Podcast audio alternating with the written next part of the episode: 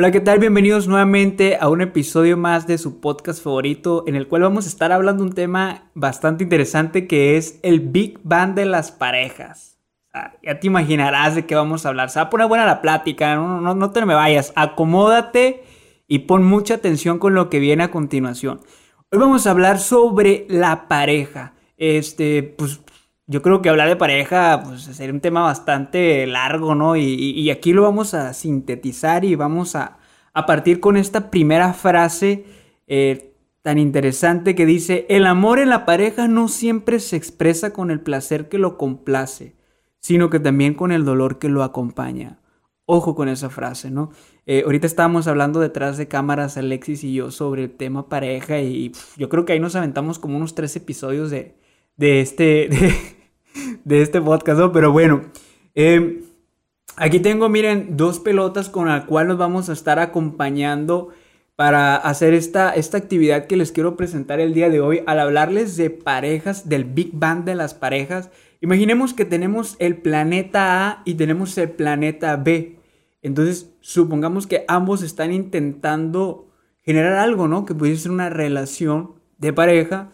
Entonces, tenemos el planeta A y este planeta A viene cargado de muchas cosas, como por ejemplo su cultura, su pensamiento, su estilo de vida, su familia, este, sus creencias eh, familiares y personales, obviamente, ¿no? Este, muchas cosas individualmente, ¿no? Como un planeta único. Yo creo que esto es lo que lo vuelve único a este planeta, ¿no? Que tiene sus propias cosas, ¿no? Su propio sistema de creencias. Y luego por acá tenemos el planeta B, o la persona B, o el... Vamos a hablar planetas, ¿no? Por acá tenemos el planeta B, que viene cargado exactamente de lo mismo, con un sistema de creencias donde viene pues su pensamiento, su cultura, el tipo de amistades, este, obviamente el tipo de familia em, y muchas cosas más, ¿no? Como lo compartíamos con el planeta B, con el planeta A, perdón. Entonces, ¿qué pasa cuando ocurre este Big Bang? Cuando buscamos una pareja que se complementa, es cuando hay aquí, hay un choque entre ambas. Padre, los efectos especiales, ¿no? Que estoy haciendo. Pero bueno. Sí. Es así, que se vaya acá, no, algo padre. Pero bueno, yo sé que la gente me entenderá. Cuando ambos colisionan, o sea, cuando hay un choque aquí entre ambos planetas, es cuando se crea la vida en la pareja, ¿no? Es cuando se crea eh, esta relación y lo interesante aquí es lo siguiente. Cuando el planeta B, perdón, cuando el planeta A se empieza a relacionar con el planeta B, todo es armonía, ¿no? Todo está, está la, fiesta está tranquila, la pasan bien, todo está, está padre, ¿no? Todo es llevadero. Pero cuando ya empieza a haber un acercamiento, empiezan a ocurrir cosas distintas. ¿Y cuál es la clave aquí para que una pareja, digamos, eh, eh, o para que esta teoría del Big Bang en, las parejas sea algo que genere vida y no todo lo contrario, sino que realmente genere vida en una pareja, pues es jugar esto que es complementario, o sea, el complementarse como parejas. ¿Ya qué me refiero a hablarte de complementario? O sea, a esta palabra de complementarse en pareja, es algo muy sencillo. El sujeto A tome lo mejor, lo mejor que pueda ofrecer de su planeta y lo comparta con lo mejor que puede ofrecer el planeta B. Allí es cuando realmente se complementan. Eso es lo que se debe buscar en una relación, el complementarse, el tomar lo mejor de tu mundo y lo mejor de mi mundo y generar un mundo nuestro, ¿no? Es como, por eso le hablamos como el Big Bang, donde se crea un nuevo mundo, que es el mundo de esta pareja. O sea, se le da vida a la pareja. El detalle que a veces ocurre, ¿sabes? Es que el planeta B, el planeta aferrado, que este es el B, ¿no? El planeta A quiere ser mejor que el planeta B y eso termina imponiendo un planeta al otro. Entonces, eso no es, eso no es una relación sana, por así decirlo. al final de cuentas, eh, este está intentando imponerse sobre alguien más. Entonces, sería como conquistar este mundo, ¿no? Como una invasión donde el planeta B, pues queda en un estado de sumisión. O lo contrario, cuando el planeta B intenta el, conquistar o el invadir el planeta A diciéndole, ¿sabes qué? Lo que yo tengo para ofrecer como planeta es mejor que lo que tú ofreces, por eso vamos a comportarnos con mis tradiciones, con mis culturas, con mis pensamientos, con mi estilo de vida, con mi tipo de familia, etc. Entonces, ahí es cuando en las parejas hay fricción, porque están en una estira y afloja, de viendo cuál es mejor que el otro, ¿no? Se vuelve una competencia y, y eso hace que la comunicación incluso empiece a tener estos desequilibrios, donde eh, soy mejor yo, no, soy mejor yo, y van entendiendo escaladas simétricas donde llega un punto en el que uno explota, ¿no? Aquí agregas otro efecto especial, bro. Pero hay un momento en el que uno explota porque no puede seguir este ritmo, ¿no? Se vuelve eh, una comunicación patológica donde es el, el, te la hago y me la pagas y me la haces y así se va, ¿no? Hasta que empieza a haber fricción y, y condenamos al fracaso a la pareja, ¿no? Entonces, lo ideal y lo correcto y lo mejor sugerible sería esto, que se tomase del planeta A lo mejor, lo mejor que pueda ofrecer y también del, planeta B, tomar todo eso, todo eso bueno que pueda aportarnos a este nuevo planeta y generar uno nuevo. Por ahí tenía la otra pelota, eso se la perdí, pero pero pues era otra pelota de béisbol para simbolizar que eso es lo que se debe promover, pues crear un nuevo planeta. Y, y decirles, sabes que, ojo con esto, esto es muy importante. Los que participan o los que habitan en este planeta, que suele ser la familia, se queda aquí. Y los que habitan en este planeta, que suele ser la familia, se quedan aquí. No se quedan en ese nuevo planeta. El nuevo planeta solamente lo habita la pareja. Y ahí es donde se puede ir creando una nueva población, ¿no?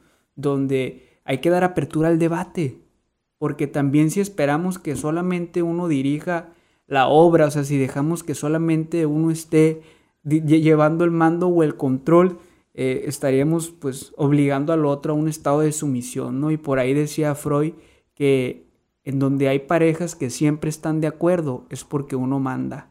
Entonces, cuidado con eso, hay que invitar al debate que invitar el debate. A veces dicen, oye, yo busco que mi pareja siempre esté bien relax y, la fiesta bien llevadera. No, no, no, no, a veces en las parejas hay, hay apertura al debate, pero aquí marca la diferencia la comunicación, o sea, qué tan bien te llevas con tu pareja.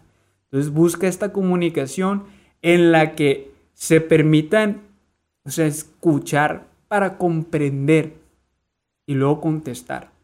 No para escuchar y contestar, que creo que es lo más común, ¿no? Cuando tú estás con tu pareja, de repente te dice algo que no te pareció y ni siquiera lo analizas. Tú respondes, pues, o sea, desenvainas espada, ¿no? Y también sueltas el golpe. Y, ese es el detalle que se vuelve una fricción donde no debería. Entonces, yo creo que la comunicación es muy importante. Tú tienes que escuchar para comprender lo que se te está diciendo y después argumentar lo que vas a decir, ¿no? Por ahí está este libro tan, tan leído, tan repasado, de, de los cuatro acuerdos, donde pues, dice ahí, ¿sabes qué? Pues no supongas preguntas. E, y, y, en las parejas a veces uno supone mucho, generamos muchas expectativas de lo que creemos que es el mundo A, y resulta que el mundo A o el planeta A tiene muchas suposiciones y expectativas del planeta B. Y cuando entre más se acercan, más fricción hay también. Entonces, desde aquí, mira, desde que tú estés apenas este, en el, este estado de, de de cortejo en el que apenas te estás empezando a ver con tu, con tu príncipe, eh, para todas aquellas mujeres que nos están escuchando, si, si, de repente ya se empieza a acercar este príncipe a cortejarte y a hacer todo el ritual de, de, cómo ser una pareja, lo digo porque el hombre normalmente tiene más la iniciativa, no, no parto ningún comentario machista ni nada de eso, pero eh, eh, evitamos conflictos. pero decía que desde este punto, mira, desde que están aquí, yo creo que ya tiene que ir habiendo como un contrato, ¿no? De qué es lo que te ofrece este y qué es lo que te ofrece este, ¿no? Y generando ese acuerdo para poder dar el siguiente paso en el que formalizar y hacer ese, esa explosión en el que se genere un nuevo planeta, ¿no? Entonces, entre más estén sentadas las bases en lo que se esté construyendo, pues los cimientos van a ser más fuertes, ¿no? Y recuerda que si estamos hablando de una pareja que trasciende, donde ya no son dos habitantes, sino que son tres, o cuatro o cinco, pues como hay razón, ¿no? Qué mejor que tener habitantes viviendo en, en, en una casa donde los cimientos son fuertes, donde sabemos que va a pasar una tormenta o dos y, la casa va a seguir firme. Eso es importante. eh, eh, al final de cuentas termina siendo una inversión la pareja, ¿no? Porque es, todo un proceso que se vive en el autoconocimiento, no solamente a manera de pareja, sino también hay hay un aprendizaje individual, porque es un reto, es un reto hacer una mejor versión de nosotros y eso también se vuelve clave. Yo creo que es imposible que le digamos a, a una pareja, oye, ya no son ustedes iguales como se llevaban hace un año y resulta que la pareja tiene como 20 años juntos, pues obviamente que no, no, es un proceso de evolución. Hay etapas incluso en las parejas, ¿no? Desde la etapa del cortejo, el romanticismo, hasta donde vienen los hijos, etc. ¿Cómo es eh, o cómo llevar la situación como en las parejas esas que te dicen o que te quieren convencer que, que sí es ahí la, la relación y que cuando en el fondo saben que no es? es una pregunta muy buenísima, ¿eh? Pero yo creo que aquí lo importante, Alexis, es, es como lo decíamos en los mundos, ¿no? O sea, lo importante aquí es el, el, ir generando este contrato entre dos. Porque a veces lo queremos hacer entre tres o entre cuatro. Y cuando te hablo de tres, cuatro, te hablo de la familia de cada uno. Y a veces la familia tiene un peso sobre el planeta A y el planeta B. Entonces, cuando hablamos de un contrato individual, uno ya, ya tiene que ir teniendo ese, ese, ya sea un compromiso, decir, ¿sabes qué? Si quiero formalizar algo o si quiero llegar a ese estado de Big Bang en, en el que podemos generar, podemos crecer como un nuevo planeta y, y depende mucho de la persona, ¿no? Tampoco es, se trata de que estés en donde no te sientes cómodo, no te sientes a gusto. Yo sé que, que en la actualidad promueven mucho esto de que no te gusta, cámbialo porque todo es, es rápido. Pero yo creo que, que si realmente uno busca trascender como pareja, primero llega al amor propio antes de poder compartirlo, ¿sabes? Entonces cuando uno promueve el autoconocimiento, que es parte del amor propio, tiene esa capacidad para ese pensamiento crítico al momento de querer formalizar algo y decir, a ver, a ver, a ver, a ver, esto que me están ofreciendo, esto que estoy obteniendo de la otra persona, lo quiero. Es como si tú fueras el planeta A y miras el planeta B y dices, a ver, a ver, a ver, lo que me está ofreciendo el planeta B realmente lo quiero, porque también se vale si no lo quieres, si no te complaces, si no, lo, si no te ves, o sea, complementándote con ese, con, ese, con ese planeta, pues no pasa absolutamente nada. Pues yo creo que es mejor no suponer que las cosas pueden mejorar o pueden cambiar. Claro que los cambios son posibles, pero depende de ti, pues si tú quieres cambiar para bienestar, pues de esa relación, que bien, pero a veces uno no tiene la disposición y no está mal. O sea, a veces uno quiere promover el cambio y está bien, pero a veces uno no tiene la disposición y no tiene por qué cambiar, pues.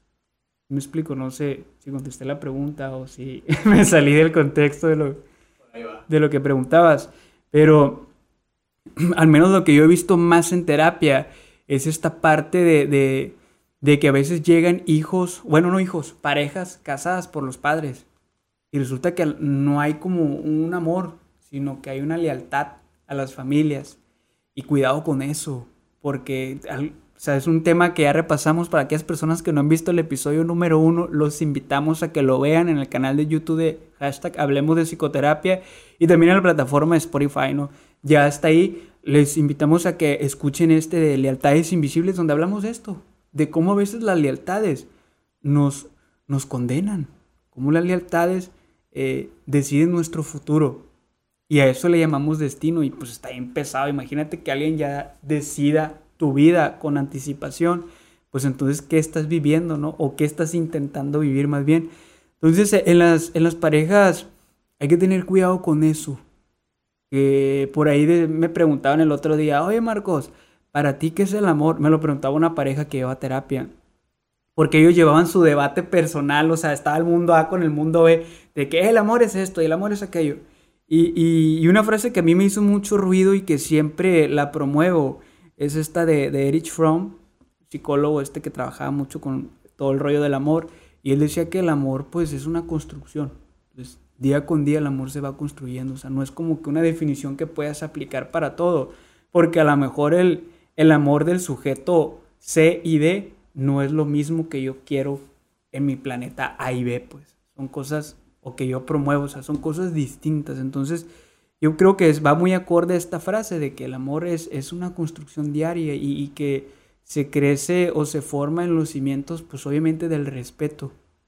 Del respeto, la comprensión, la comunicación, la empatía sobre todo, ¿no? Yo creo que son valores que van acompañados de, de esto, que es el amor en pareja. Pero si algo tengo claro, en lo personal lo digo como persona, no como terapeuta, o como ser humano más bien, es que para poder uno brindar amor, pues tiene que primero tener amor para brindar, ¿no? Entonces, eh, a veces también nosotros buscamos, y por ahí lo dijo Ricardo Arjona, ¿no? Este, confundimos el amor con la compañía y eso está en canijo. Porque eso ya está destinado al fracaso, pues. Entonces hay que tener cuidado con eso también. El amor, el, promuévelo en tu persona y en automático vas a poder brindar a lo que te rodea, ¿no? Y a veces no solamente una pareja, tu familia, eh, amigos, etcétera, ¿no? Entonces yo creo que eso sería el concepto mm, personal del amor que el amor se termina construyendo en estas dos personas. Desde que se aceptan la primera cita, ahí ya se está construyendo algo. Y ambos deciden qué bases, o sea, sobre qué superficie empiezan a construir. Porque si uno construye sobre arenas movedizas, pues por más ganas que le eche, o sea, corre el riesgo de fracasar. Pues. Entonces uno tiene que ser claro. Si empezamos a construir sobre una base sólida, la estructura va a estar por igual. Y si esto trasciende, quienes estén abajo de estos cimientos van a estar seguros. Y eso se busca en, la terapia de pareja, ¿no? A veces me ha tocado que me digan, oye, ¿cuál es la finalidad, de la, finalidad de la terapia de pareja? Unir, unir parejas, no desunir, unir. Siempre vamos a promover el unir. A veces cuando, bueno, sí me ha tocado desunirnos, pero cuando ya, digamos, ya se vivió un proceso, ambos están de acuerdo, pero cuando se lleva ese, esa incertidumbre de si somos o no somos, siempre el, principal objetivo de un terapeuta de pareja es unir. Bueno, al menos así me lo enseñaron a mí en, mi momento de formación como terapeuta, que al momento de trabajar con parejas o con familias, uno tiene que promover la unión. ¿Cuándo, es bueno asistir a, a terapia de pareja? Cuando hay descomunicación, cuando no se tiene la confianza para decirle el planeta A al planeta B oye, ¿sabes qué? Esto me está generando conflictos de tu persona. ¿Por qué? Por miedo a cómo lo va a tomar, por miedo a cómo va a reaccionar, por... Normalmente suelen ser por suposiciones de la otra persona, ¿no? Entonces, ahí, cuando hay incertidumbre, cuando hay descomunicación, diría yo, no más que mala comunicación, cuando hay una descomunicación, o sea, cuando no te estoy escuchando, cuando no te estoy entendiendo, porque, sabes, a mí me han llegado eh, a terapia parejas que yo les digo, ustedes están adheridos separados, o sea, están pegados como de espalda y el uno siente al otro, pero no lo está viendo. Están pegados, pero están separados, pues. Están adheridos separados. Hay cuenta que eh, esta es la cara de la persona, ambas, las palmas, y están así. Viven juntos, pero nada más. Entonces ahí es cuando tienen que ir a terapia. Para el proceso de terapia se ve de esta manera, como si tuviéramos las dos manos cruzadas y lograr esto que ambos se logren ver no face to face, que, que vean cómo, cómo son las expresiones que está viviendo, manifestando la pareja. Allí es cuando tenemos que, eh, es cuando sabemos que se logra este cambio. Entonces a pareja van, a, perdón, a, terapia de pareja van normalmente personas que, que, dicen, ¿sabes qué, Marcos? Estamos desconectados, pero sabemos que, que, que se puede, pues que se puede lograr algo. Allí es cuando es, es un punto clave. Y, hay que romper los prejuicios. ¿eh? En los episodios anteriores lo hemos dicho. Hay que romper el paradigma de que a psicólogo van los locos. Olvídate de eso. Ya hay un psicólogo eh, en el después de la pandemia, donde ya es más aceptable, donde ya es más común hablar de. Fui a terapia. Ya es como la nueva normalidad, pues. O sea, ya es que se usa mucho de que, ah, ya estamos en la nueva normalidad. La nueva normalidad, para ti que estás escuchando, viendo esto, la nueva normalidad es eso, ir a terapia, velo como algo normal, no lo veas como algo, uy, sangre de Cristo. Mi respeto para todos los religiosos que estén escuchando esto. Pero no, o sea, ya es algo normal ir a terapia y que es un proceso en el que uno se conoce a sí mismo y descubre, y descubre, perdón, cosas buenas y unas no tan buenas, pero que también están ahí, pues, y, y no podemos negarlas. O sea, la negación no, no, no podemos la negación impide a veces a uno al desarrollo o a la autorrealización, entonces se tiene que trabajar con eso, ¿no? Y yo creo que para todos es más común postergar, creo que es una palabra bastante usual en las personas que no asisten a terapia. Nos encanta postergar lo más que podamos hasta que de repente el, el, vaso ya se nos derrama, pues es cuando buscamos la ayuda. Lo mismo pasa en las parejas. Lo queremos normalizar.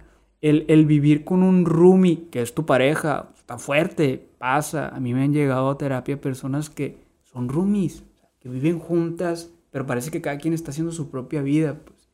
Y, y pues yo creo que ahorita partíamos en un inicio de que el Big Bang de la pareja es generar un nuevo mundo, pues. Pero un nuevo mundo para que haya una, una relación de comunicación afectiva y todo lo que termine involucrándolos entre dos. E, eso es lo que se tiene que promover en una relación, ¿no? Entonces a terapia nos llegan a veces este tipo de personas en las que eh, hay descomunicación, donde la confianza, cuando hubo un hecho que no se llevó a cabo, por ejemplo, algo muy común es una infidelidad.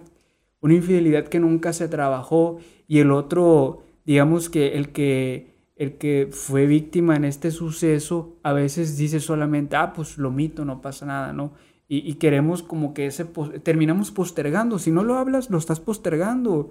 Y lo que no hablas no se olvida, o sea, regresa en formas peores, es una realidad, lo que no se habla no se olvida. Y ahí está, mira, picándonos, picándonos la mente en esos momentos de paz, de tranquilidad, nos la roba. Entonces, se tiene que trabajar y en las parejas vamos acumulando, ah, pasó esto una infidelidad y después, no, pues hubo una fricción con la familia de la pareja y después, y le vamos abonando una piedra al costal, ¿no? Hasta que de repente para uno de los dos le es imposible cargarla.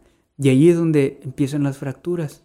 Entonces ahí es cuando le tienes que dar, eh, eh, tiene que tener uno la apertura a buscar ayuda. Y no se confundan, a veces la familia ayuda mucho, pero Sinceramente, en lo personal como terapeuta familiar, a veces lo mejor es buscar, bueno, no a veces, siempre es mejor buscar la ayuda de un profesional.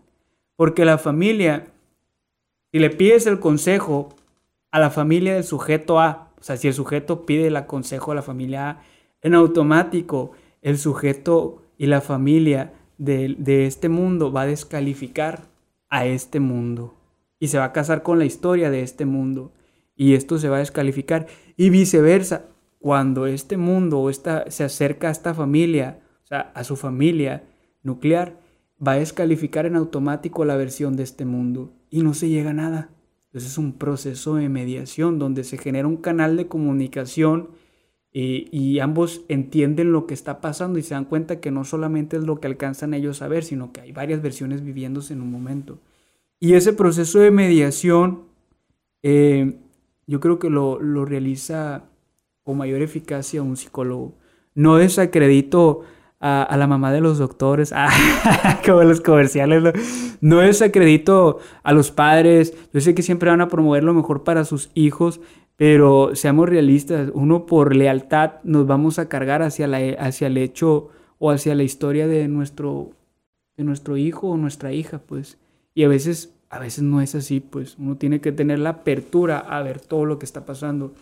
Y qué mejor que lo haga un psicólogo, un terapeuta de pareja, que puede ser como un mediador de estar llevando y trayendo y poder lograr a ese estado en el que te escucho y te entiendo y me escuchas y me entiendes, ¿no? Entonces, eso es lo que habría que promover. Ahorita hacían una pregunta de, de oye, ¿y cuándo, cuándo yo puedo estar seguro para recibir el flechazo de, de Cupido, o sea, ¿cuándo me puedo permitir recibir ese flechazo? Ojo, cuando lo tengas claro, o sea, cuando tengas este proceso de, de, autoconocimiento en el que tengas paz mental, yo creo que lo más importante, porque a veces uno en la pareja lo pierde, ¿no? Pero pues es normal, ¿no? Eh, el detalle aquí es que uno tiene que tener ese, ese estado de, de seguridad personal. Para empezar, uno tiene que tener tú no puedes iniciar una, una relación si estás fracturado, imagínate. O sea, no se puede, vas a terminar fracturando al otro o a la otra. Entonces, un ejemplo, si tú vienes de una infidelidad, que yo creo que es lo más común, eh, y no has llevado este proceso de, de entender lo que pasó, de compartir lo que pasó, de darle, no, no, no, no te voy a decir justificarlo, ¿no? Porque a lo mejor no tiene una justificación, pero de perdida poder entender lo que pasó y que no te afecte en el presente, eso es clave. Víctor Frank lo decía, eh, cuando no podemos cambiar un suceso, nos vemos ante el reto de cambiarnos a nosotros mismos. Y eso es clave. Si tú ya viviste ese proceso en el que tuviste un reacomodo, una reestructuración en tu persona ante lo que viviste con una expareja y, y ya entendiste lo que pasó y por qué pasó y, y, o sea, ya está clara tu mente, tienes apertura a una nueva relación. O sea, tienes apertura a esto, a la teoría del Big Bang. Puede haber muchos Big Bang en, en un planeta. solamente hay que tener las cosas claras. Eh, ¿Cuándo no? ¿Cuándo no es viable tener una relación? Por ahí lo decía la Jenny Rivera, que para descanse, que un clavo saca otro clavo. Si mal recuerdo, creo que era la Jenny Rivera. Entonces tengan cuidado con eso. Eso, eso no es cierto. O sea, solamente estás postergando un malestar emocional. Y hay que tener mucho cuidado con eso. Realmente, eh, si, si tú, por así decir, retomando el ejemplo de la infidelidad, si tú vienes de una infidelidad y, y no sé, terminaste ya los dos meses, quieres iniciar una nueva, pues imagínate con qué seguridad, con qué autoconfianza, con qué amor propio incluso pretendes iniciar algo nuevo. Vas a, lo dije al inicio, vas a, a estar construyendo en, en un terreno de arenas movedizas y de repente todo se colapsa. Entonces, ahí la importancia de, de primero llegar al autoconcepto, o sea, autoconcepto, a una introspección personal, ¿no? Esto es clave, esto es clave. Y hay muchos, hay muchos audiolibros y libros que promueven esto, ¿no? No sé, el primero que se me vino a la mente de autoconocimiento, El Caballero de la Armora Oxidada, ¿no? Ese está buenísimo. Está este que yo creo que es muy, muy, muy, muy básico, el de Enamórate de ti de Walter Rizzo y, y pues son libros muy, muy sencillos y muy, muy, ¿cómo les diré? Muy, a leerlos son muy, muy digeribles. Ah, perdón, se me olvidó la palabra. Son muy digeribles, o sea, lo puedes leer sin problema alguno. Y, y es una lectura entretenida, creo yo. Eh, en fin, o sea, tienes que uno pasar por, por el infierno, o sea, uno tiene, para salir del infierno, uno tiene que atravesarlo, o sea, si no, nunca vas a salir, pues. Entonces a veces uno dice, puta, pues nada más cambié de diablo, es el mismo infierno. Por supuesto, aquí aplica esa frase.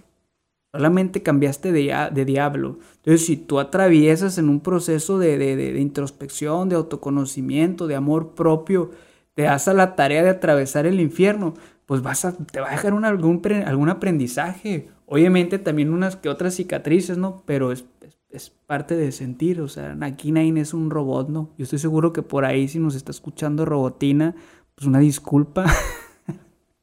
Pero quería romper como la, como la, la, la tensión ¿no? del tema, güey.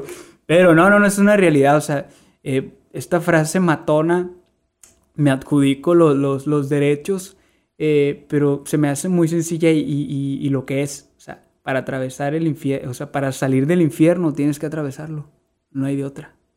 Así que mira con tus inseguridades, con tus miedos, temores y todo lo que le acompañe, aviéntate, aviéntate al, al, conocerte y tocar con esas fibras que te mueven y que a veces te mueven cosas no muy gratas, pero ni modo, tienes que trabajarlas.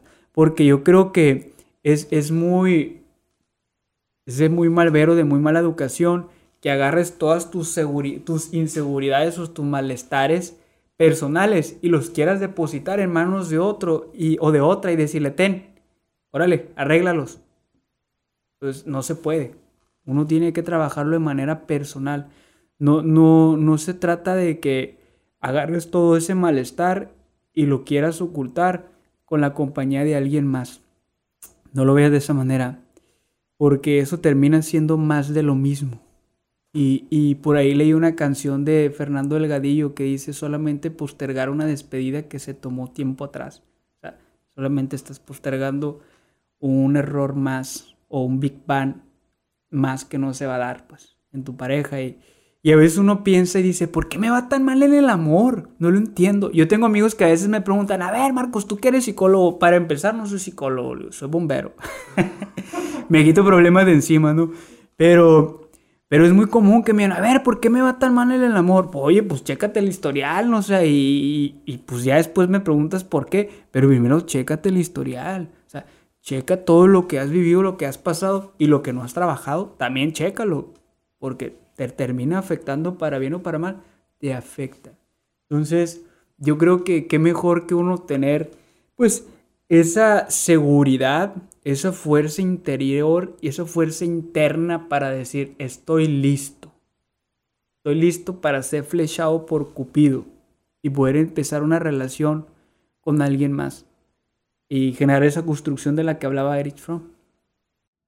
¿Y qué pasa cuando tú ya estás listo? Cuando ya curaste eh, lo interno y te topas con personas que no lo han pasado. ¿Cómo superar esa parte de, o volver a creer de, ay, pues es que ya lo intenté y no funcionó con, con esa persona y me topo con otra persona que tampoco y luego tampoco? Entonces, que es un ciclo que piensas tú de, pues que a lo mejor ya no nadie vale la pena. Ve qué interesante fue lo con lo que terminaste eh, tu comentario. Hablabas de un ciclo. Cuando hablamos de un ciclo sintomático, que es más de lo mismo, es cuando uno le erra en su relación y le erra en la siguiente y vuelve a fracasar en la siguiente, porque es un ciclo repetitivo donde termina siendo más de lo mismo. ¿Cuándo no vas a hacer más de lo mismo? Ahorita decía, ¿sabes qué? Cuando uno ya está seguro, ya tiene el amor propio, ya sabe lo que quiere, tiene clara, tiene clara su mente, sus ideales, su expectativa, bla, bla, bla. O sea, y sobre todo tiene ese amor personal. Va a tener un pensamiento crítico al momento de relacionarse con alguien más. Y créeme, yo creo que todo aquel que promueve el amor propio, al momento de llegar a esto, hacer un análisis de esto. No se va a llegar, mira, de cabeza, ¿no? Yo voy a decir una frase, pero está muy vulgar y a lo mejor no están escuchando niños. pero nos vamos como coche, pues ahí, pues a la... A, lodo, exactamente, como gordo portoborano. Y, y pues hay que tener cuidado con eso. Cuando uno tiene claro todo esto, no se da esto. Uno es, es como, no más especial, sino que tiene claro lo que quiere. Yo he conocido parejas que dicen, vamos a calarla a ver qué ondas. Y pues, ¿qué ocurre? Un caos, ¿no? Entonces, e, e, esto, es, esto es padre. Yo, yo creo que pocas veces va a pasar el, de que, ah, yo estaba todo el 100 bien seguro y bien seguro de mi persona y me amaba un chorro. Y fui y me relacioné con alguien que no sabe ni lo que quiere. Yo creo que pocas veces va a pasar eso. ¿Por qué? Porque el pensamiento crítico de esta persona que tiene las cosas claras va a ser más amplio que sus emociones. Y, ahorita lo decíamos detrás de cámaras, las emociones normalmente llevan a la acción, al impulso. Siento esto, vamos. Eh, tengo un malestar, actuamos. Y el, y el racionamiento, o sea, el conocimiento, no el conocimiento, la, esta parte de, de pensar, simplemente pensar. Yo creo que cuando una persona se pone a pensar, a discernir lo que está en su cabeza, analizarlo, entra ese estado de, introspección al momento de tomar una, una, una decisión más adelante.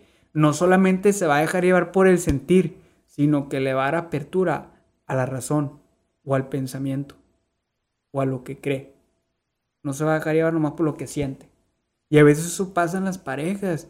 Es común que lleguen y, ah, es que al, inicio todo al 100, puro amor y, y, la madre, pero ya después me di cuenta de su otra cara. Hay que tener cuidado con eso. De hecho, hay muchos memes donde se ve que como que el corazón va corriendo, ¿no? A intentar algo y el cerebro le está jalando así de que, cálmate, ya te han pegado muchas palizas. Por ahí va esto. Cuando una persona tiene claro lo que busca, lo que quiere, lo que, eh, o sea, lo, lo que, vaya, o sea, lo que viene siendo su proyecto de vida en pareja, o con una familia futuro, eh, pocas veces va a pasar que se deje llevar por impulsos emocionales. Y yo creo que en las parejas hay muchos impulsos, a veces buenos y otros no tan buenos. Entonces, eh, es clave esto. Es, totalmente el, el, no es conectarse del pensamiento. Tampoco hay que quedarse clavados acá arriba porque nos vamos a volver bien apáticos y nos vamos a quedar solos, eh. Cuidado con eso. Sino que tratar de ir ir y venir, ¿no? Por ahí decían, es que la vida sí es, pues como una montaña rusa, a veces todo está al 100 y a veces está todo mal. ¿Qué querías? Pues sientes, no eres robot, es normal, tú sientes y punto. Entonces, lo mismo pasa en las parejas. Hay momentos buenos y momentos malos. Entonces, los momentos buenos, aprovechalos. Y los momentos malos, quédate con el aprendizaje. Eso es clave. Eh, evita las relaciones superficiales.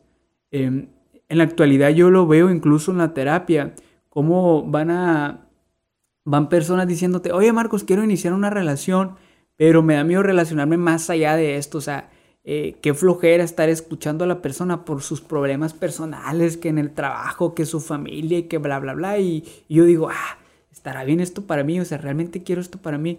Y tú te quedas, pues, ¿qué quieres con una pareja? Pues, una pareja es eso, una pareja es un soporte. Y a veces las cosas no van bien y la pareja es un soporte.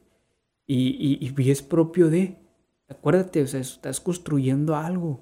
Entonces imagínate construir una relación en la que solamente tengan el permiso para hablar de las cosas buenas. Está canijo, no se puede. No se puede, por más que por ahí promueve el positivismo, no se puede. Parejas a veces tienen discusiones, a veces uno la está pasando mal y, y, y, lo tiene que compartir, lo tiene que externar y qué mejor que sienta la comodidad de poder decírselo a su pareja. Eso es bien gratificante. Eh, yo creo que cuando el sujeto A eh, se lo está llevando la que la trabaja, o sea, está bien deprimido, está triste, le está yendo mal en el trabajo, en su familia, en lo que tú quieras, o sea, le está pasando mal, y tiene el soporte del planeta B, eh, o sea, ya complementado, o sea, termina haciendo un, acompañamiento que brinda un soporte, que brinda una calidez y que se genera una lealtad más grande. Cuando recuerden que que por ahí hay una frase esta que dice que todo lo fácil, se puede perder rápido. Y todo eso que se va construyendo con dedicación y esfuerzo e, e, es, más longevo, o sea, tu vida es, es más larga, ¿no? Entonces yo creo que así son las parejas, las parejas resilientes, o sea, todas esas parejas que, que tuvieron un problema y lo supieron abordar y que sí, o sea, tuvieron sus, estados caóticos y, de mucho caos y te odio y me odias, pero que al final de cuentas supieron cómo, cómo sobrellevarlo. Son las parejas que, viven, o sea, esas parejas resilientes, o sea, la palabra esta matona, la resiliencia, aplica también en las parejas. Hay parejas resilientes y hay parejas que no son resilientes. Hay parejas que eh, uno dice que se siente mal y el otro dice, ya, ya, ya, ya estamos muy mal, se va a acabar la relación. Y te quedas tú, pues nomás me siento mal, o sea, no pasa nada, se puede hablar y ya. Entonces, hay que tener cuidado con eso, pues hay que evitar el ser límites en nuestras parejas. Eh, ¿Y a qué me refiero con ser límites? A que estén haciendo un juegazo en conjunto, o sea, que estén metiendo 10 goles en un partido de 90 minutos y que nomás porque uno falló el penal en el minuto 91 del tiempo extra, el otro le diga, ¡uh, la regaste! La regaste ya, regaste el partido. Y tú te creas, oye, cabrón, o sea, metió 10 goles. Metió 10 goles, o sea, metieron 10 goles entre ambos, fallaron uno. Pasa nada. Es normal. Todos la regamos. Eso es una realidad. Y ah, no sé si por ahí hay otra pregunta, Alexis. Es que ahorita estamos usando otra metodología, chicos, ahí, de que nos manden sus... Así que si tú estás escuchando o estás viendo esto, te invitamos a que nos dejes tus comentarios o nos hagas tus preguntas. Bueno, si lo estás escuchando, pues cómo nos vas a dejar comentarios, ¿no? Así que métete al canal de YouTube y pon tu comentario en este episodio y nosotros nos vamos a encargar de darle seguimiento el próximo capítulo. Los invito a a que compartan, a que den like, a, que si tú conoces por ahí una pareja ahí que anda queriendo iniciar algo, mándales este video o compárteles este podcast. Dile que es importante le ir haciendo un contrato, o sea, desde inicio, o sea, ¿qué quieres tú? ¿Me lo puedes ofrecer? Ok, jalo. Si no, pues tan amigos como siempre, no pasa absolutamente nada, ¿no? Yo creo que la comunicación es un factor determinante. No es un factor más, no, no, no, no es un motivo para fracturar o para hacer que florezca una relación, ¿no? Entonces, eh, si tú tienes pareja, promueve una buena comunicación y si no la tienes, primero sana eso que llevas dentro, ¿no? Ya después te tiras como gorda por todo hogar. pues sin más que decir, se despide su amigo Marcos Beltrán, soy psicoterapeuta con formación en el, em, en el área de pareja y de familia y pues hasta la próxima hablemos de psicoterapia.